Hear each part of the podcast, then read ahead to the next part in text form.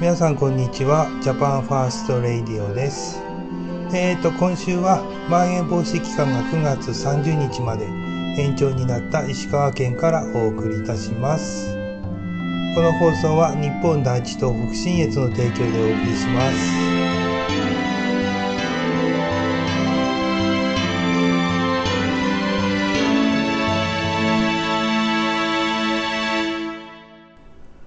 今回の配信は9月の21日です。9月21日といえば何の日だか皆さんわかりますでしょうか？そうですね、中秋の名月です。そこで今回のジャパンファーストレディオは中秋の名月についてお話ししたいと思います。最近のジャパンファーストレディオはいよいよまあ選挙も近づいてきたということもあり、もうがっつり、えー、日本第一党だったので今回はちょっと横道それる感じになりますけどもよろしくお願いいたします。中秋の名月っていうのは秋の夜長を楽しむ天体ショーです。お月見をするには昔から秋が最適だと言われておりますよね。あの、秋が最適な理由っていうのは2つありまして、1つ目は月の高さがちょうどいいっていうことです。太陽の場合は夏に高くて冬に低くなりますよね。夏至の日が最も高くて冬至の日が最も低いということなんですけども、月の場合はその真逆になるそうです。夏に低くて冬に高くなるということですね。冬至の日が最も高くて、夏至の日が最も低くなるということらしいです。ですから、その秋と春は月を見上げるには最も適した季節ということになるそうです。で、二つ目の理由は天気ですね。春霞と秋晴れってよく言われるように、春は雪解けの影響で空気の中の水蒸気が多く残る季節です。ですからかす、霞がかかったような空になりやすいんですけども、秋の場合は空気があのユーラシア大陸からやってきた乾燥した空気になりますので、すっきり晴れて一年の中でも最も月が美しく見えるという時期になるということです。ですから、えー、秋がお月見には最適なシーズンだと昔から言われているゆえんですね。中秋の名月って毎年日にちが違うんですけども、本来ならば旧暦の8月15日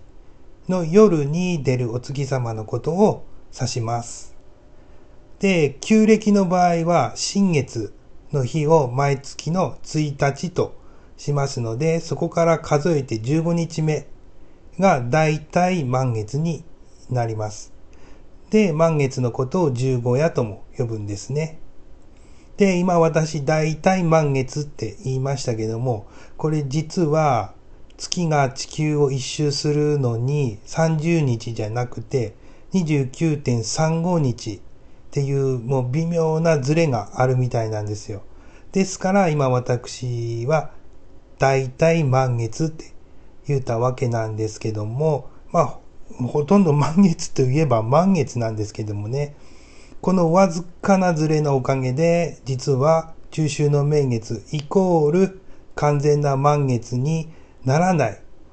年の方がこれ実は多いみたいなんですよ。で、私なんかも中秋の名月イコール満月ってずっと思ってたんですけども、今回調べてみて、これ初めて知りました。で、ここで皆様に朗報なんですけども、今年の中秋の名月9月21日は、これ実に8年ぶりの完全な満月だそうです。で、さらに嬉しいことに、あの、今年から3年間は中秋の名月の日は、これ完全な満月になる年だそうです。で、旧暦の秋っていうのは7月、7月、8月、9月に当たりますよね。で、それを初秋、中秋、晩秋って言うんですけども、中秋の満月の日を中秋の名月ってだから言うんですね。旧暦の8月15日ですので、まあ現在の私たちが使っている暦に直すと約1ヶ月ぐらい、まあ、ズレが生じているんですけども、ですからこれまた毎年決まった日にならないということになっております。ちなみに、あの、昨年、令和2年は、これ10月1日でございました。で、今年が9月21日で、えー、来年、令和4年は、これ9月10日だそうです。中秋の名月っていうのは、秋にお月様をめでる風習なんですけども、これもともとどこから来てる風習か皆さんご存知でしょうか？子供や孫に聞かれた時に日本人として大人としてちゃんと説明できるようになっておきたいですね。で、これもともとは古代の信濃風習が日本に入ってきたみたいです。で、時代は平安時代。遣唐使によって日本にもたらされたのが始まりみたいですね。で、最初のうちは平安貴族の間で行われてた風習みたいなんですけども、時代が遡りまして、江戸時代になると、庶民の間でもこの中秋の名月っていう風習が浸透してきたらしいです。で、えっ、ー、と、今でもですね、あの、シナの方では中秋節といって、えー、中秋の名月、お月様をめでる日があって、その日は祝日らしいですよ。で、シナ人にとっても、えー、この日は重要な日だと。いうふうにウィキペディアには書いてありました。まあ日本ではね、お団子なんですけども、シナの方では月餅っていうこうお菓子を食べる日というふうに、まあウィキペディアには書いてありましたね。で、同じような風習はシナとか、えー、日本だけでなく、あの、朝鮮とかベトナムにもあるそうです。日本では月の模様を餅つきをしているウサギに例えますよね。で、これ結構私衝撃だったんですけども、高校生ぐらいの時ですか、あの、世界には月イコールウサギじゃないっていう国が結構たくさんあるっていうこう事実を知りまして、かなりあのびっくりしたのを私覚えております。で、少しご紹介してみると、えー、シナ、シナの方では、これウサギはウサギなんですけども、薬草を煎じているウサギに見えるようです。で、えー、ヨーロッパ行きますと、大きなハサミのカニ。アメリカでは髪の長い女性。